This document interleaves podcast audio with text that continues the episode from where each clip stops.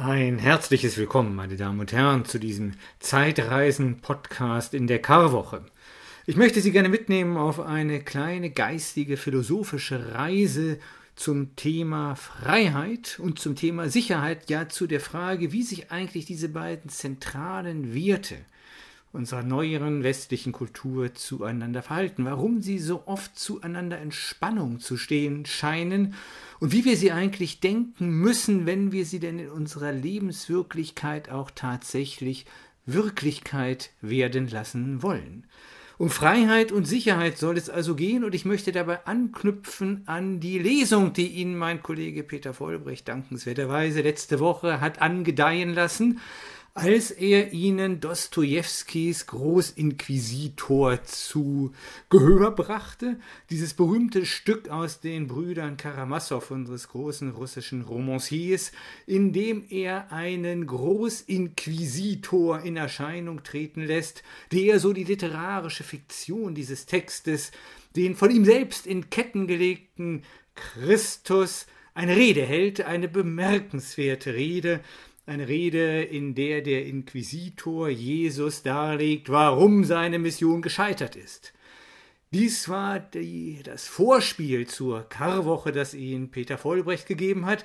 Ich möchte es heute noch ein wenig weitertreiben und im Anschluss an diese Erzählung vom Großinquisitor die Frage beleuchten, was es eben auf sich hat mit der Freiheit, mit der Freiheit, die nach Dostojewski Christus seinen Anhängern und Gläubigen in Aussicht stellte und von der der Großinquisitor seiner Geschichte behauptet, dass sie unmöglich sei, weshalb Jesu Mission auf Erden gescheitert sei.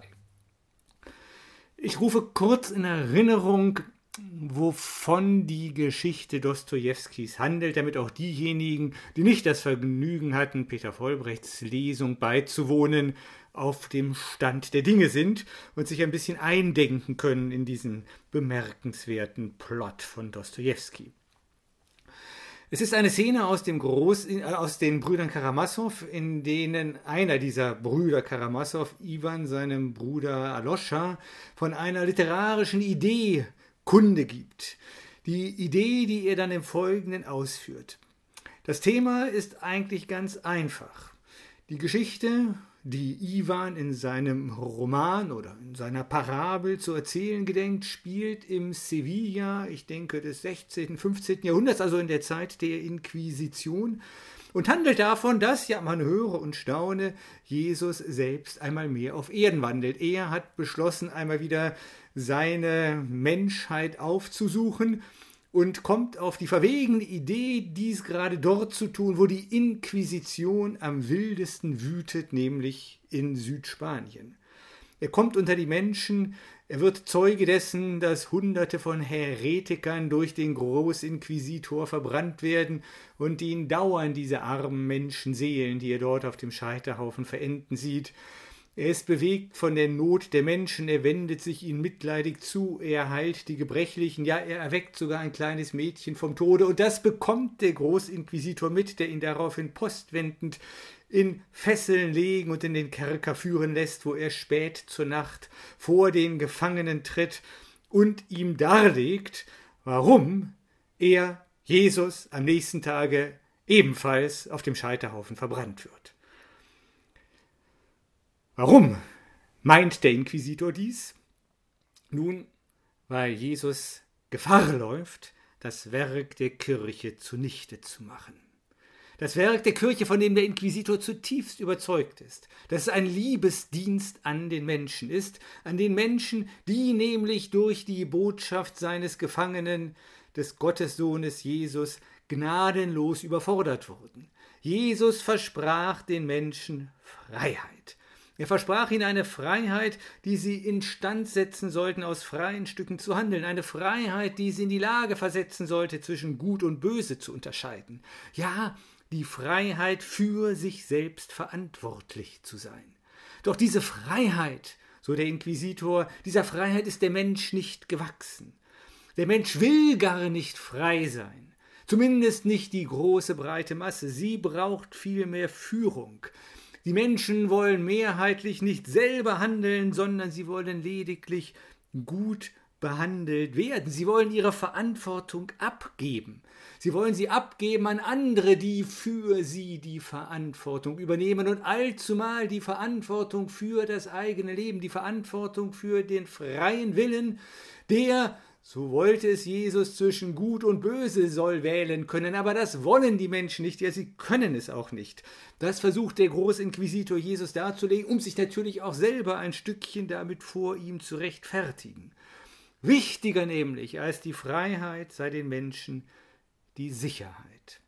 Die Sicherheit, die sie wiederum nur da finden, wo sie von der Last des Handelns, des, der Last der freien Entscheidung, der Last der Verantwortung befreit sind. Und diese Freiheit der Befreiung von der Freiheit finden sie im Schoß der Kirche. Und nicht irgendeiner Kirche, sondern einer autoritativen Kirche, die den Menschen klipp und klar sagt, was gut und was böse ist, die dem Menschen die Verantwortung abnimmt, es selber entscheiden zu müssen.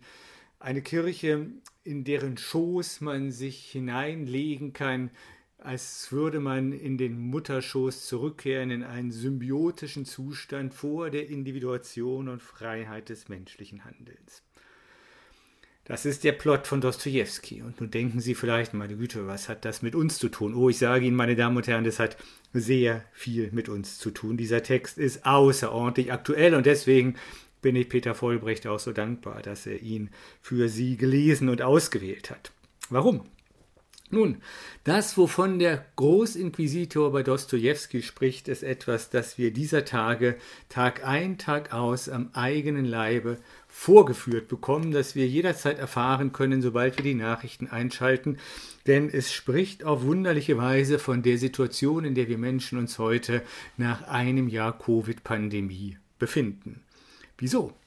Weil die Covid-Pandemie in aller Schärfe und Deutlichkeit diese Grundfrage, ja man könnte sagen, dieses Grundparadoxon des modernen neuzeitlichen Menschen ins Licht rückt, um das es oder um die es bei Dostojewskis Großinquisitor geht, nämlich den schier unauflöslichen Wertekonflikt zwischen der Freiheit des menschlichen Subjektes auf der einen Seite, die nach Dostojewski von Jesus eingeklagt und eingefordert wurde, und die Sehnsucht nach Sicherheit des menschlichen Subjektes auf der anderen Seite, die zu erringen fast immer den Preis der Freiheit erfordert.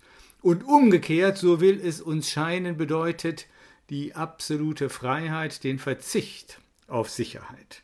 Sicherheit oder Freiheit. Wir neuzeitliche Menschen wollen beides. Und wir leiden unter der Covid-Pandemie deshalb, weil wir nicht mehr beides gleichzeitig haben können, weil diese Pandemie uns vor Augen führt, dass wir irgendeine Entscheidung treffen müssen, welchem dieser beiden Werte wir die Priorität zu geben gewillt sind.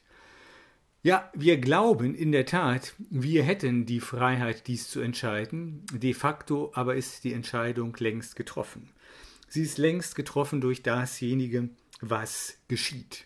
Und wenn wir in die Welt schauen und uns fragen, was geschieht, dann ist eindeutig, wofür sich das Gros der Menschen in diesen Tagen entschieden hat, nämlich für Sicherheit. Die Sicherheit ist das oberste Ziel unseres gesellschaftlichen Handelns.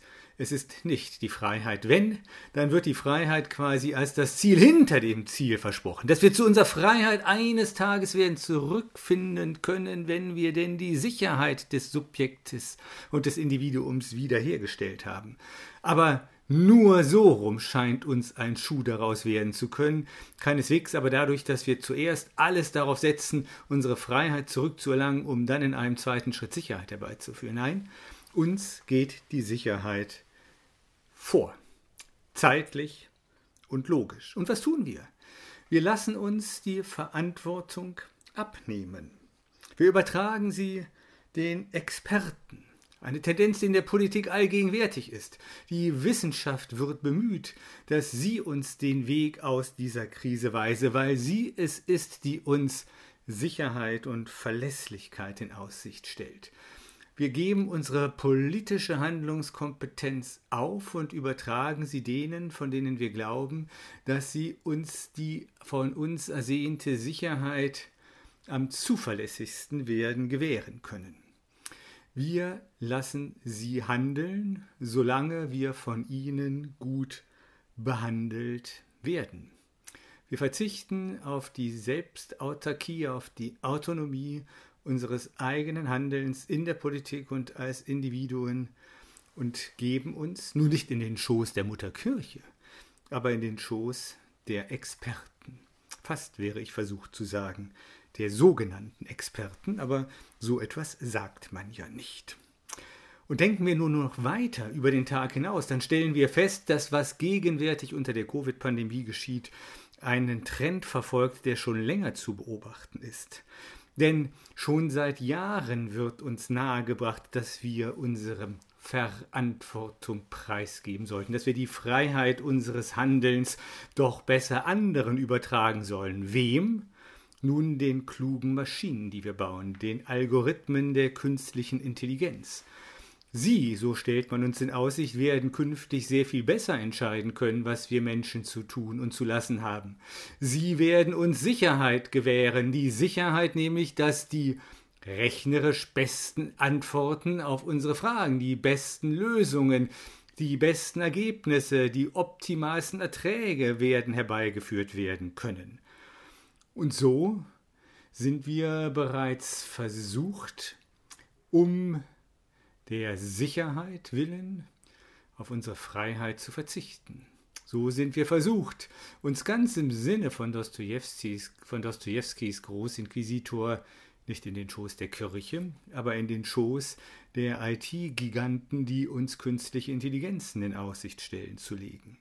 Oder andere nehmen das ganze Thema eher von der politischen Seite und blicken neidisch nach China, wo ein autokratisches Regime die Pandemie besser zu meistern scheint als wir, die wir immer noch viel zu sehr an das anfällige menschliche Individuum mit seiner vermeintlichen Freiheit des Handelns glauben.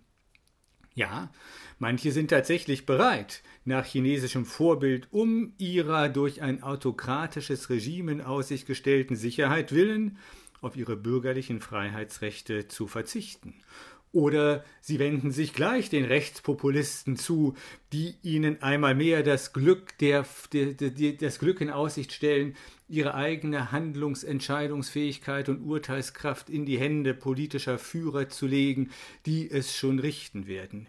Wir können es drehen und wenden, wie man will. Auch der Mensch im 21. Jahrhundert ist durchaus noch versucht, durch sein Handeln den Thesen von Dostojewskis Großinquisitor recht zu geben. Durch ein Handeln nämlich, das darin besteht, dass wir versucht und verführt sind. Die Freiheit, die uns der Nazarener, so den Dostojewski hat, versprochen hatte, preiszugeben, um der Sicherheit willen, um einer Sicherheit willen, die uns gerade dadurch zuwächst, dass wir nicht mehr selber darüber entscheiden müssen, was wir tun, dass wir nicht mehr selber handeln, dass wir nicht mehr selber auf dem schmalen Grat zwischen Gut und Böse wandeln, sondern dies denen überlassen, die uns vorgeben, zu wissen, was Recht ist und die uns deswegen auch von unseren eigenen Fehltritten entlasten können. Es scheint also, als gäben wir durch unser Tun und Lassen dem Großinquisitor Recht. Gerade jetzt, in dieser Stunde der Wahrheit. Ja, vielleicht sogar erkennen wir heute, dass die Geschichte ihm längst schon Recht gegeben hat, gerade die Geschichte von Diktaturen und Tyranneien, wie wir sie in der abendländisch-westlichen Kultur nun schon häufig erlebt haben. Hat also der Inquisitor wirklich recht? Vieles spricht dafür. Aber warum eigentlich? Warum eigentlich sind wir so fokussiert auf Sicherheit, dass wir für sie den zweiten großen Wert der neuzeitlichen Zivilisation, nämlich die Freiheit, auf dem Altar zu opfern, bereit sind? Man muss schon ein wenig in die Philosophiegeschichte hineinsteigen, um die Gründe zu verstehen, warum dies so ist. Der Triumph der Sicherheit über die Freiheit gründet nämlich in unserem neuzeitlichen Menschenbild. Gewiss, Der neuzeitliche Mensch hat beide, Sicherheit und Freiheit, zu ihrem obersten Ziel erklärt. Aber dieses neuzeitliche Menschenbild ist selber geboren aus einer Situation der Angst. Aus einer Situation der Angst, die von weit herkommt. Einer alten Angst, einer tief ins menschliche Fleisch eingezeichneten Angst. Einer Angst, die den Menschen ursprünglich aus religiösen Gründen ergriffen hatte. Die Angst vor dem un, vor dem gnadenlosen, unbarmherzigen Weltenrichter. Die Angst vielleicht vor einem dem Menschen nicht verfügbaren Schicksal. Die Angst vor der ewigen Verdammnis. Diese Angst hat den Menschen immer schon bewegt und diese Angst hat immer schon Typen wie den Großinquisitor groß und stark gemacht. Aber springen wir an die Schwelle zur Neuzeit, genau in diese Zeit, in der die Inquisition ihre schlimmsten Auswüchse hervorbrachte. In dieser Zeit hatte der Mensch nicht nur Angst vor den Höllenstrafen, sondern er hatte auch Angst vor dem Menschen. Er hatte, er bangte und fürchtete um sein eigenes Sein. Es ist die Zeit der großen Verwerfungen, der religiösen, konfessionellen Kriege, des Dreißigjährigen Kriegs, mit der wir es jetzt zu tun haben. Eine Zeit der Angst. Und aus dieser Zeit erwuchs das neuzeitliche Menschenbild zum Beginn des 17. Jahrhunderts. Inwiefern? Der neuzeitliche Mensch steht in der Tradition der abrahamitischen Religion, allen voran des Christentums, weshalb tatsächlich Dostoevsky gut daran tut, dieses Menschenbild zur Grundlage dessen zu machen, was der Großinquisitor sagt. Beziehungsweise es ist durch und durch plausibel, dass ein christlicher Großinquisitor äh, das vorträgt, was er vorträgt, weil es auf einem Menschenbild aufruht, das aus der abrahamitischen Tradition herrührt. In diesem Menschenbild sieht sich der Mensch zunächst als ein Subjekt. Das, meine Damen und Herren, ist der Begriff, um den es nun gehen wird. Er sieht sich als ein Subjekt, das vor allen Dingen durch zwei menschliche Qualitäten gekennzeichnet ist. Zum einen durch den Willen. Das ist schon seit den Tagen der frühen Kirche so, allen voran seit den Tagen von Augustinus, der den Menschen mit seinem Willen identifizierte. Das Subjekt ist Willen und das Subjekt ist Rationalität oder Intellekt. Es ist, wie René Descartes zu Beginn der Neuzeit formulierte, res cogitans, ein denkendes Ding. Und dieses wollende und denkende Ding sieht sich nun bei Descartes im Gegenüber, in der Konfrontation zu dem anderen. Was ist das andere? Das andere ist bei Descartes vor allen Dingen die Natur, also all das, was nicht denkt, dasjenige, was bloß ausgedehnt ist, die res extensa, wie Descartes sie nannte, im Gegenüber zur denkenden res cogitans, die objektive, dingliche Welt im Gegenüber zum geistigen Subjekt. Im Gegenüber im Gegenüber zum Objekt sieht sich das neuzeitliche Subjekt. Bei Descartes im Gegenüber zum Objekt der Natur, bei seinem Freund und Zeitgenossen Thomas Hobbes im Gegenüber zum anderen Menschen, der ihm plötzlich als Objekt erscheint. Und dieses Gegenüber nun wiederum wird gedeutet als ein schwieriges, als ein strittiges Verhältnis, als ein Verhältnis, in dem, in dem das Subjekt sich gegen das Objekt behaupten muss. Gegenüber der Natur, insofern der Mensch, wie Descartes sagte, sich zu deren Maître et Possesseur, zu deren Herrn und Meister macht, um dadurch Macht über die Natur gewinnen und für sich Sicherheit zu erlangen. Und in der Perspektive von Hobbes ganz genauso. Der Mensch muss sich durchsetzen gegen den anderen Menschen. Er muss Herr und Meister über den anderen Menschen werden, um auf diese Weise Macht zu erlangen und damit Sicherheit zu gewinnen. Bei Hobbes sollte diese Macht an einen totalen Staat delegiert werden, weil anders ein menschliches Miteinander gar nicht möglich ist. So oder so aber strebt das neuzeitliche Subjekt aus seiner Gegenüberstellung und Konfrontation zur Natur und zum anderen Menschen nach Sicherheit und Verlässlichkeit. Und zwar einerseits ganz banal für sein Leib und Leben, wie es dann später auch in der naturwissenschaftlichen Evolutionstheorie von Charles Darwin fortlebt, das ganz und gar aus diesem neuzeitlichen Menschenbild heraus entwickelt ist und dann ein ganz wichtiger treibender Faktor für das neuzeitliche Subjekt. Es strebt nach Verlässlich und Sicherheit für sein Eigentum, wie John Locke zu Beginn des 18. Jahrhunderts deutlich machte. Dafür braucht er Mittel. Die Mittel der Wahl, um diese Verlässlichkeit und Sicherheit zu gewinnen, sind Wissenschaft, Technik und Ökonomie. Von diesen dreien verspricht sich der neuzeitliche Mensch die Macht, die er braucht, um die von ihm so sehnlich erhoffte Verlässlichkeit und Sicherheit zu erlangen. Genau dieser Mindset, wenn wir ehrlich sind, meine Damen und Herren, beherrscht uns oft unreflektiert noch heute. Denn was tun wir in dieser Krise der Ungewissheit und Unsicherheit, in der Covid-Krise? Worauf setzen wir unsere Hoffnung? Auf Wissenschaft, Technik und Ökonomie. Auf ökonomische Schutzschilde, auf technische Errungenschaften in Gestalt von Impfstoffen oder Medikamenten und auf die Wissenschaft, die uns mit Hilfe von hochkomplizierten Berechnungen den wahrscheinlichen Verlauf einer Pandemie vorhersehbar werden lässt, um nur einige Beispiele zu nennen.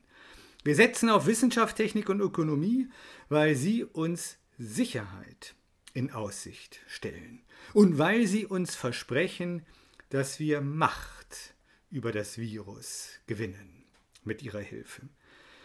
Und so gesehen ist es kein Wunder, dass wir heute genau das tun, was Dostoevsky seinen Großinquisitor gleichsam prophetisch vorhersehen lässt. Wir werfen uns wieder in die Arme derer, die im Namen der Macht handeln, die uns Sicherheit und Verlässlichkeit in Aussicht stellt.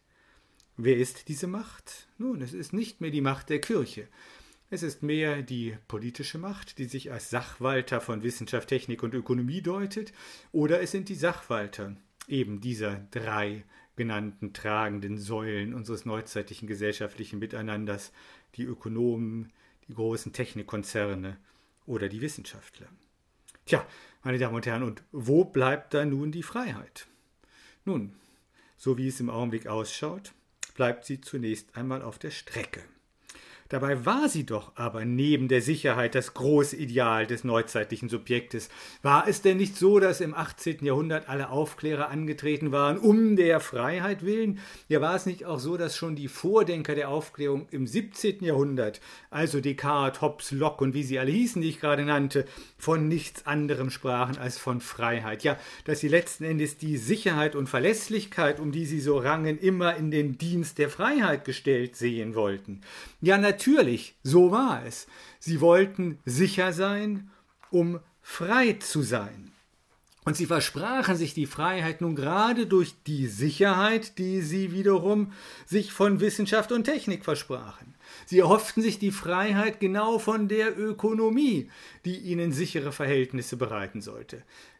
Freiheit ist ja nun gerade seit den Tagen des 18. Jahrhunderts das große Versprechen derjenigen ökonomischen Gedankenformation, die sich im globalen Stil durchgesetzt hat, nämlich des Liberalismus und dann später des Neoliberalismus, die, wie wir alle wissen, ja die Freiheit im Namen tragen.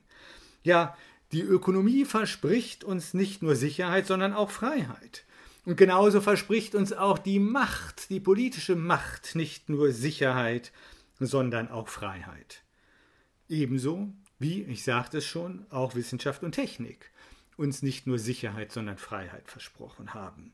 Und sie haben mir dieses Versprechen auch teilweise gehalten, aber sie haben es bedauerlicherweise auch immer wieder gebrochen. Ja, wenn wir ehrlich sind, haben sie es öfter gebrochen, als dass sie es halten konnten. Denn schauen wir nur zurück auf die Jahre seit der Begründung des neuzeitlichen Menschenbildes im 16., 17., 18. Jahrhundert. Wie viele Diktaturen wurden schon im Namen der Freiheit gegründet? Wir müssen ja gar nicht an die römische Kirche zurückdenken, deren Repräsentant der Großinquisitor ist. Nein, denken wir auch an die politischen, säkularen Mächte, die sich hervorgetan haben. Denken wir an die große Revolution in Frankreich, die im Namen der politischen Freiheit eine neue Tyrannei errichteten. Die Tyrannei der Jakobiner und dann die Tyrannei eines Bonaparte. Eine eigentümliche Tyrannei, die Georg Foster, einer der großen Revolutionäre in Deutschland, die Tyrannei der Vernunft nannte. Oder denken wir an die Vision der Diktatur des Proletariats, wie sie im 19. Jahrhundert aufkam, die sich der Diktatur des Kapitals entgegenstellen sollte. Diktaturen und Tyranneien anstatt Freiheit. Und haben wir nicht tatsächlich heute so etwas wie eine Diktatur des Marktes? Ist es nicht so, dass wir uns alle den Zwängen und Notwendigkeiten der globalen Wirtschaft unterwerfen müssen. Ja, leiden heute nicht viele Unternehmer von kleinen und mittelständischen Betrieben unter einer anonymen ökonomischen Macht, die sie gar nicht mehr zu fassen bekommen. Und haben wir uns nicht auch einer Diktatur der Technik unterworfen? Folgen wir nicht längst schon der Taktung der Maschinen, die wir gebaut haben? Haben wir nicht längst uns die Rhythmik der, der intelligenten Algorithmen unterworfen, mit denen wir uns umgeben? Sind wir nicht längst schon zu an der, liegen wir nicht längst schon an der Kette unserer Mobiltelefone und Computer? Ich stelle dies als Fragen und ich bitte Sie, diese Fragen zu bedenken. Aber es spricht vieles dafür, dass es gerade die großen drei, Technik, Ökonomie und Wissenschaft sind und auch die Politik, also die großen vier, die uns in neue, andere, subtile Formen der Knechtschaft gebracht haben. Und zwar genau in Formen der Knechtschaft wie derjenigen, von denen der Inquisitor spricht. Nämlich die Knechtschaft, die darin besteht, dass wir unser freies Handeln aufgeben, dass wir unsere Verantwortung abgeben, dass wir aufhören, unsere eigene individuelle Lebendigkeit zu kultivieren und uns stattdessen den Konventionen einer anonymen Macht unterwerfen. Auch von dieser Seite scheint der Großinquisitor Recht zu behalten. Alle Bemühungen des neuzeitlichen Subjektes um Freiheit, zumindest fast alle, führten in immer andere Formen der Tyrannei. So wie eben nach der Darstellung von Dostojewskis Großinquisitor sogar die Predigt Jesu, die den Menschen als Menschen von den Zwängen der Religion befreien sollte, zuletzt zur Kirche führte, und zwar zu einer tyrannischen Kirche, wie sie eben in Gestalt des Großinquisitors manifest wird. Wenn man das nun alles bedenkt, meine Damen und Herren, und Denken ist das Geschäft der Philosophie. Es ist das Vehikel, mit dem wir bei dieser geistigen Reise unterwegs sind. Wenn wir uns also diesem geistigen Vehikel anvertrauen und denken, dann erscheint uns die Freiheit in der Tat als etwas Bedenkliches, womöglich als eine Illusion. Ja, hat der Großinquisitor recht und hatte Jesus von Nazareth wirklich Unrecht?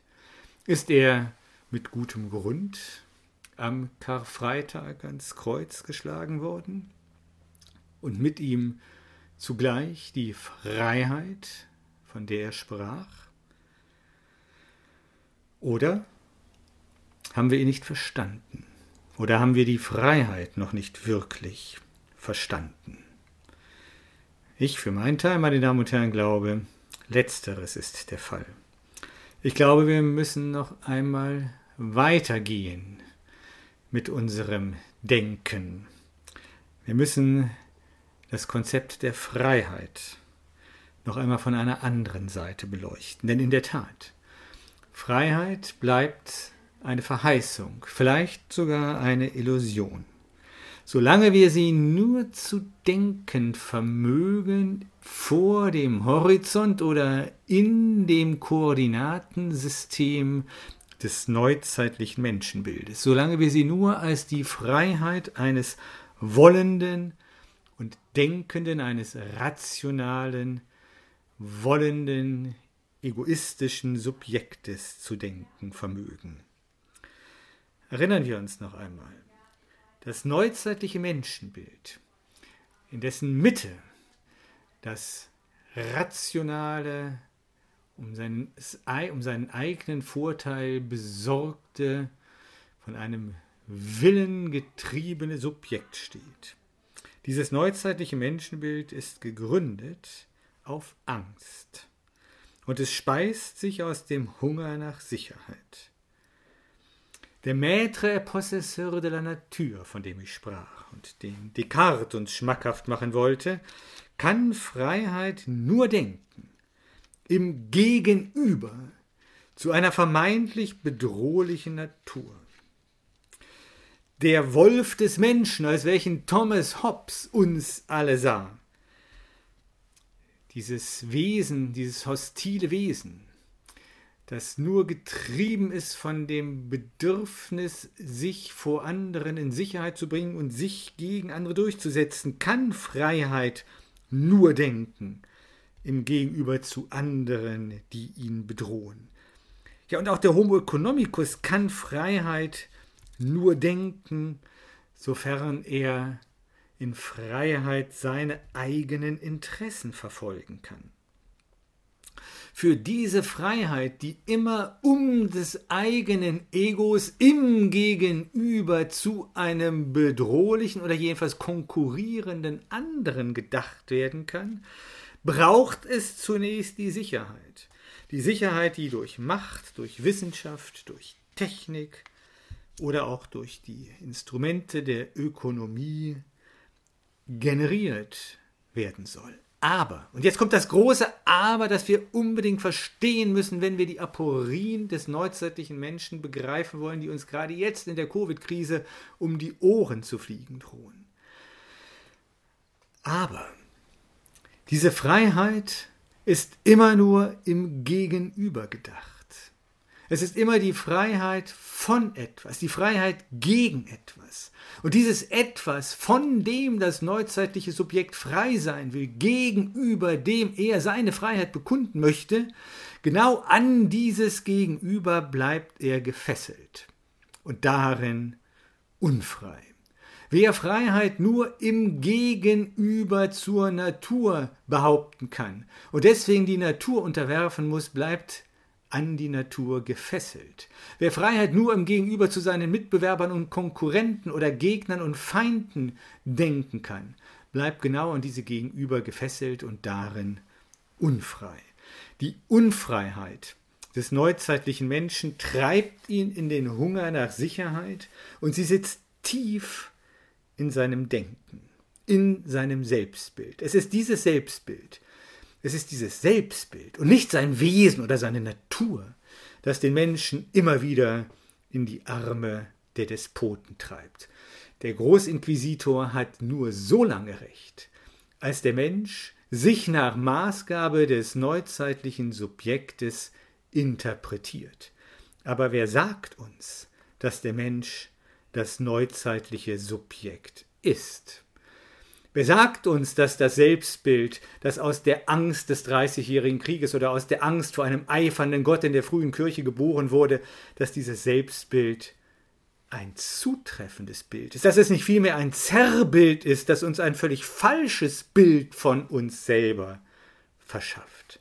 Wer sagt uns dies?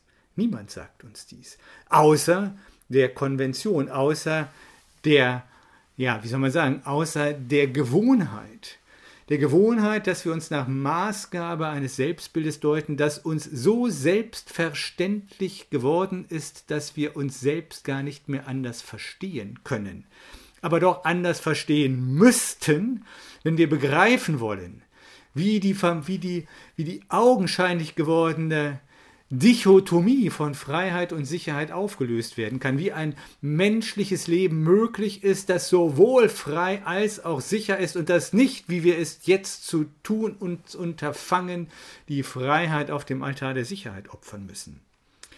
Wie können wir dahin kommen? Nun, es gibt nur einen Weg, meine Damen und Herren, nämlich den Weg, dass wir das neuzeitliche Selbstbild des Subjektes hinter uns lassen.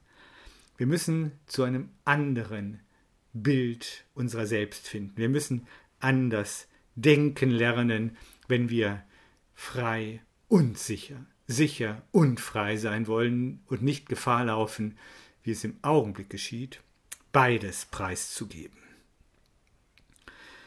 Das neuzeitliche Subjekt, das war es, was ich Ihnen gerade andeuten wollte, kann nicht frei sein. Und gerade deswegen kehrt sich die Sicherheit, die es um der Freiheit willen priorisiert, gegen es selber kehrt. was nutzt denn unsere Sicherheit ohne Freiheit? Was nutzt es uns denn, wenn wir tatsächlich so sicher sein sollten, dass uns das Covid-Virus nichts mehr antun kann, aber wenn wir dabei unsere Freiheit eingebüßt haben? Wenn wir, stellen wir es uns einmal vor, alle nur noch in unseren eigenen vier Wänden leben und digitale Angebote konsumieren, ohne noch im Freien sein zu können. Nein, meine Damen und Herren, Sicherheit und Freiheit, die ihren Namen wirklich verdienen, gibt es nur in einem anderen Menschenbild. Und die gute Nachricht ist, es gibt solch ein Menschenbild. Es gibt es genau bei denen, die am Anfang unserer Kultur die Freiheit entdeckten. Wir finden es im alten Griechenland. Denn in der Tat, die eigentlichen Entdecker der Freiheit sind die Griechen. Sie waren es, die in ihrer Polis, in ihrem Gemeinwesen einen Raum erschufen, in dem sie in Freiheit die eigenen Geschicke ihres Lebens in die Hand nehmen konnten. Sie waren es, die die Idee entfalteten, dass wir Menschen verantwortliche Bürger sein können, verantwortlich für die Geschicke unseres Gemeinwesens genauso wie für die Geschicke unseres eigenen Daseins.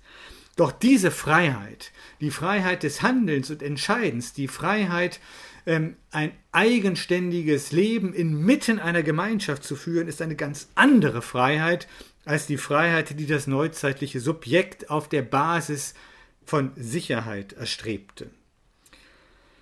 Es ist nicht die Freiheit des Subjektes, des neuzeitlichen Subjektes, die von diesem damit identifiziert wird, dass es in Freiheit gegen andere seinen Willen durchsetzen kann oder dass es in Freiheit seine Interessen verfolgen kann oder dass es frei ist in der Wahl zwischen Gut und Böse. All das sind Themen, die dem griechischen Menschen, der sich nicht als Subjekt deutete, gar nicht in den Sinn gekommen wären. Warum?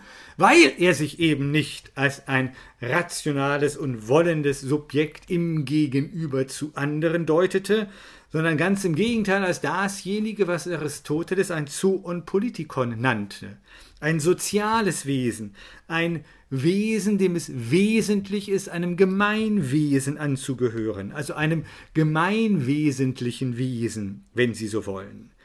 Dieses gemeinwesentliche Wesen, das Zoon Politikon des Aristoteles, deutet sich niemals als ein autonomes Subjekt gegen seine Mitbürger oder gegen die Natur sondern es deutet sich als Bürger eines Gemeinwesens, als Bürger des Kosmos, als Teil des Ganzen, als eine Masche im Netzwerk des natürlichen ebenso wie des sozialen Lebens. Und Freiheit, Freiheit, meine Damen und Herren, gibt es für diese Menschen deswegen auch nur in der Zugehörigkeit, in der Verbundenheit und nicht im Gegenüber. Das ist der Punkt, auf den es mir ankommt. Freiheit ist eine Qualität, die sich in der Verbundenheit und damit natürlich auch in der Gebundenheit an andere und anderes entfaltet. Und niemals im Gegenüber. Solange wir uns im Gegenüber sehen, können wir nicht frei und sicher sein. Solange wir uns im Gegenüber sehen, müssen wir die Freiheit für die Sicherheit opfern oder die Sicherheit für die Freiheit. Wenn wir uns aber als Wesen der Verbundenheit, als Zoo und Politikon, als gesellschaftliche soziale Wesen begreifen, dann steht uns das Tor offen zu einer Freiheit, die zugleich sicher ist und zu einer Sicherheit, die zugleich frei ist. Warum? Weil wir frei nur da sind, wo wir uns unserer Verbundenheit, die existiert, die Fakt ist, bewusst sind.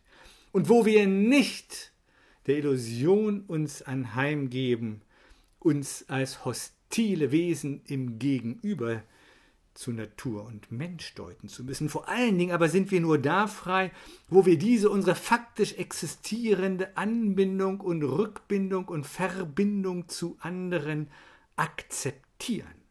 Und gerade nicht da, wo wir uns als vermeintlich autonome Subjekte gegen andere durchsetzen.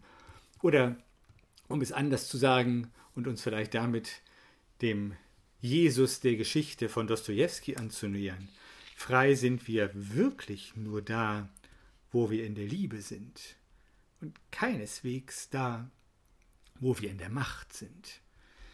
Denn in der Macht sind wir immer die Knechte derer, die uns die Macht gegeben haben. Freiheit, um es auf den Punkt zu bringen, wirkliche Freiheit, humane, menschliche Freiheit, gibt es nur im bedingungslosen Ja zu dem, was ist. Es gibt sie nur in der Verbundenheit mit anderen. Und zwar in der Verbundenheit mit allen. Und das ist die große Herausforderung, über die der Großinquisitor stolpert. Freiheit gibt es nämlich nicht da, wo wir zwischen Gut und Böse wählen müssen, sondern Freiheit gibt es nur da, wo wir uns in unserer Verbundenheit mit den Guten und den Bösen akzeptieren, wo wir uns in der Verbundenheit mit den Opfern und den Tätern akzeptieren. Nur da ist Freiheit. Dostoevsky wusste das offensichtlich und deswegen lässt in seiner Geschichte wohl den Gefangenen Jesus schweigen. Es würde ja keinen Sinn machen, wollte er mit dem Großinquisitor argumentieren und diskutieren. Würde er sich auf, den, auf das Gespräch, auf den Diskurs mit dem Großinquisitor einlassen, hätte er sich bereits dem Mindset des Großinquisitors unterworfen, nämlich dem Subjektivismus des neuzeitlichen Menschen. Nein, die einzige Reaktion darauf, die einzige Weise, dem treu zu bleiben, wofür dieser Jesus steht, nämlich Freiheit, Freiheit, die zugleich Sicherheit ist, ist in diesem Fall das Schweigen. Das Schweigen und der Kuss. Der Kuss, mit dem er so stellt es Dostoevsky da ganz am Ende, auf den Großinquisitor zugeht und ihn auf diese gleichsam sprach- und wortlose Weise alles sagt, was hier zu sagen hat. Nämlich Freiheit ist in dem gedanklichen, vor dem gedanklichen Horizont, den der Großinquisitor bezeichnenderweise im Kerker aufmacht, nicht zu haben. Es gibt sie nicht in der Welt des Subjektes, sondern es gibt sie nur in der Welt der Verbundenheit. In der Verbundenheit, die deswegen sicher ist, weil sie rückgebunden bleibt an andere, an die Natur, weil sie nicht alleine ist, weil sie eingebettet ist in ein Großes und Ganzes und sich gleichzeitig darin frei weiß, weil sie dieses andere in Liebe bejaht. Wir heute, wir ahnen dies vielleicht wieder. Und vielleicht ist dies die Lektion, die uns die Covid-Pandemie bereitet hat.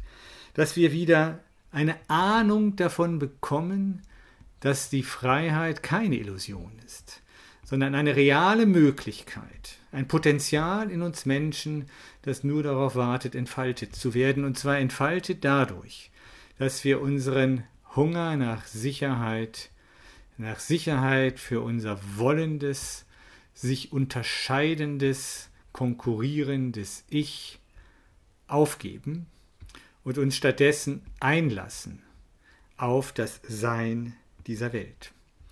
Im Schmerz der aufgezwungenen Isolation, in der Quarantäne oder wie auch immer, ahnen wir etwas von der wirklichen Freiheit, die als Sehnsucht in uns lebendig ist. Dieser Schmerz der Isolation erinnert uns so gesehen an die vergessene Freiheit des Menschseins. An diese Freiheit, die wir uns mit unserem neuzeitlichen Denken und mit der Organisation der Welt, die diesem Denken folgt, mehr und mehr genommen haben.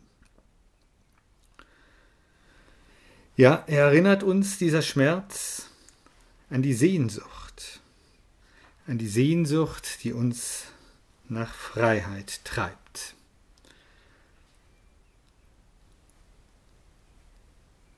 Es ist, meine Damen und Herren, Passionszeit. Und es ist gut, wenn Sie diesen Schmerz in Ihrer Seele wieder spüren und zulassen. Es ist der Schmerz, der daraus erwächst, dass die Seele in Ihnen nach Leben hungert. Es ist der Schmerz einer nach Freiheit dürstenden Seele, aber auch einer nach der Schmerz einer zugleich nach Verbundenheit dürstender Seele. Es ist der Schmerz einer geknechteten Seele, die darauf wartet, aufzuerstehen. Es ist Passionszeit.